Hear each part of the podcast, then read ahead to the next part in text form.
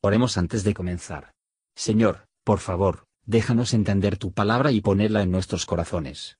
Que moldee nuestras vidas para ser más como tu Hijo. En el nombre de Jesús preguntamos. Amén.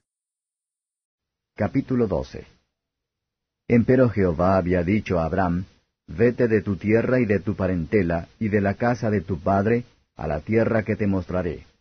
Y haré de ti una nación grande, y bendecirte he, y engrandeceré tu nombre, y serás bendición.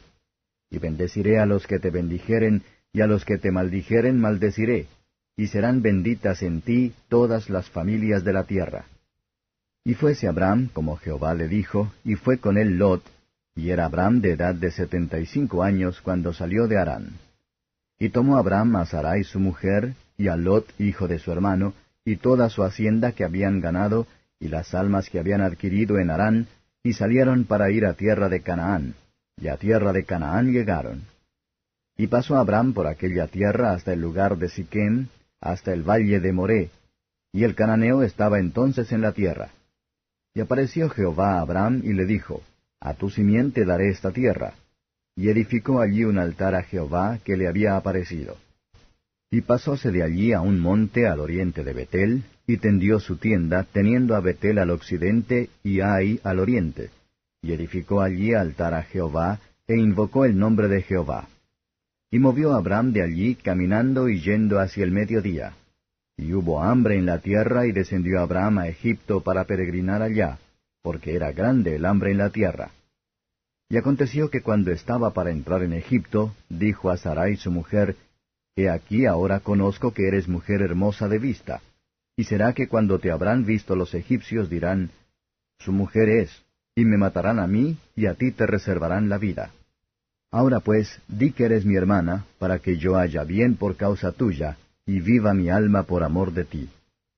Y aconteció que, como entró Abraham en Egipto, los egipcios vieron la mujer que era hermosa en gran manera. Viéronla también los príncipes de Faraón, y se la alabaron y fue llevada la mujer a casa de Faraón, que hizo bien a Abraham por causa de ella, y tuvo ovejas y vacas y asnos y siervos y criadas y asnas y camellos. Mas Jehová hirió a Faraón y a su casa con grandes plagas por causa de Sarai, mujer de Abraham. Entonces Faraón llamó a Abraham y le dijo, ¿Qué es esto que has hecho conmigo? ¿Por qué no me declaraste que era tu mujer? ¿Por qué dijiste, es mi hermana? poniéndome en ocasión de tomarla para mí por mujer. Ahora pues, he aquí tu mujer, tómala y vete. Entonces Faraón dio orden a sus gentes acerca de Abraham, y le acompañaron y a su mujer con todo lo que tenía. Comentario de Mateo Henry Génesis capítulo 12. Versos 1 a 3. Dios escogió a Abraham, y le destacó de entre sus compañeros de los idólatras, que podría reservar un pueblo para sí mismo, entre los cuales se podría mantener su verdadera adoración hasta la venida de Cristo. De ahora en adelante Abraham y su descendencia son casi el único tema de la historia en la Biblia. Abraham fue juzgado si amaba a Dios mejor que todos, y si él voluntariamente podría dejar todo para ir con Dios. Su parentela y de la casa de su padre eran una tentación constante a él, que no podía continuar entre ellos sin peligro de ser infectado por ellos. Los que abandonan sus pecados y volverse a Dios, habrá ganadores indecibles por el cambio. El comando que Dios le dio a Abraham, es mucho lo mismo con el llamado del Evangelio, por el afecto natural deben dar paso a la gracia divina. Sin, y todas las ocasiones de la misma, deben ser abandonados, particularmente malas compañías. Aquí hay muchas promesas grandes y preciosas.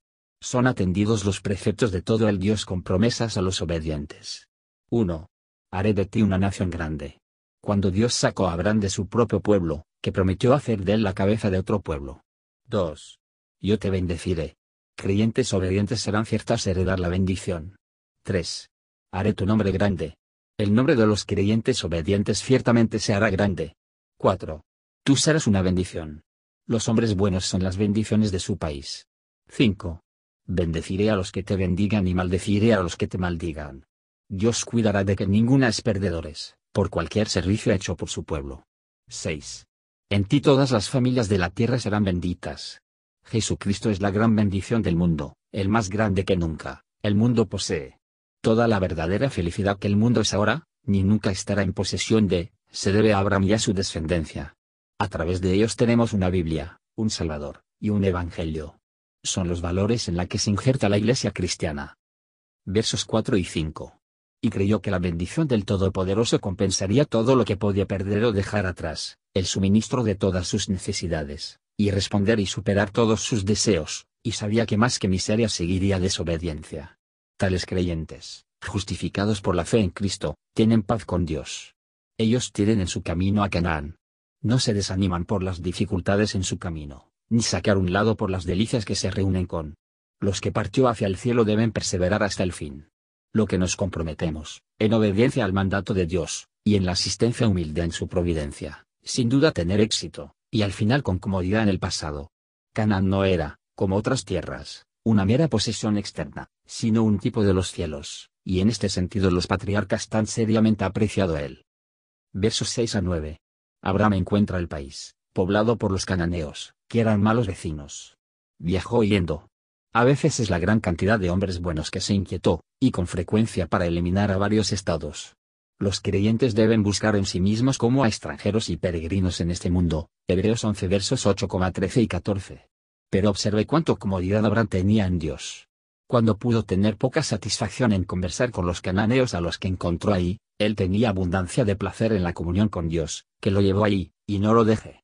La comunión con Dios es mantenido por la palabra y por la oración. Dios se revela a sí mismo y sus favores a su pueblo por grados. Antes, le había prometido a Abraham mostrar esta tierra, ahora, para darle a él, como la gracia está creciendo, también lo es la comodidad. Debe parecer, Abraham entendió también como una confesión de una tierra mejor, de los que se trataba de un tipo, porque esperaba un país celestial. Hebreos 11:16. Tan pronto como entró Abraham llegó a Canaán, a pesar de que no era más que un extraño y forastero ahí, sin embargo, él creó y mantuvo la adoración de Dios en su familia. No solo le importaba la parte ceremonial de la religión, la ofrenda del sacrificio, pero hizo conciencia de buscar a su Dios, y pidiendo a su nombre, que el sacrificio espiritual con el cual Dios se complace. Predicó en relación con el nombre del Señor, él enseñó a su familia y vecinos el conocimiento del verdadero Dios, y su santa religión. El camino de la adoración en familia es una buena manera de dar, no es nada nuevo, pero el uso antiguo de los santos, Abraham era rico, y tenía una familia numerosa, estaba ahora sin resolver, y en medio de los enemigos, sin embargo, donde quiera que él plantó su tienda, edificó un altar, donde quiera que vayamos, no dejemos de tomar nuestra religión junto con nosotros. Versos 10 a 20. No hay un estado en el libre de los ensayos de la tierra, ni ningún carácter libre de imperfecciones. Hubo hambre en Canaán, la más hermosa de todas las tierras, y la incredulidad, con los males que nunca trae, en Abraham. Padre de los fieles. La felicidad perfecta y la pureza perfecta habitan solo en el cielo. Abraham, cuando debe dejar de fumar por un tiempo Canaán, va a Egipto, para que no parezca que mirar hacia atrás, y lo que significa que se quedase ahí no más necesario. Hay Abraham su disimulación de su relación con Sarai, ambiguo, y enseñó a su esposa y sus asistentes a hacerlo también. Ocultó una verdad, de modo que, en efecto, de negarlo, y se expone de esta manera tanto su esposa y los egipcios al pecado. La gracia Abraham era el más conocido para él, era la fe. Sin embargo, de este modo no se concretó la incredulidad y la desconfianza de la providencia divina, incluso después de que Dios se le había aparecido dos veces. Ay, ¿qué será de la fe débil, cuando la fe fuerte se sacuda así?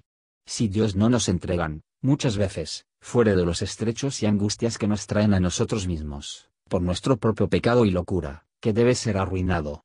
Él no nos trata según nuestros desiertos, son castigos felices que nos impiden de manera pecaminosa, y nos lleve a nuestro deber, en particular, a la obligación de restituir lo que injustamente han tomado o se mantiene. Reprobación del faraón de Abraham era muy justo, ¿qué es esto que has hecho? Como impropia de un hombre sabio y bueno. Si los que profesan la religión, hacer lo que es injusto y engañoso, especialmente si ellos dicen que en la frontera con sobre una mentira, tienen que esperar a oír hablar de ello, y tienen motivos para agradecer a los que les diga de él. El envío de lejos era amable, Faraón estaba tan lejos de cualquier diseño de matar a Abraham, como se temía, que tomó especial cuidado de él. A menudo nos perplejos con los temores que son totalmente infundadas. Muchas veces tenemos miedo de donde no hay miedo. Faraón mandó a sus hombres de no lastimar a Abraham en cualquier cosa. No es suficiente para que las autoridades, que no hacen daño a sí mismos, tienen que mantener a sus siervos, y los unos que hagan daño. Gracias por escuchar y si te gustó esto, Suscríbete y considera darle me gusta a mi página de Facebook y únete a mi grupo Jesús Answers Prayer.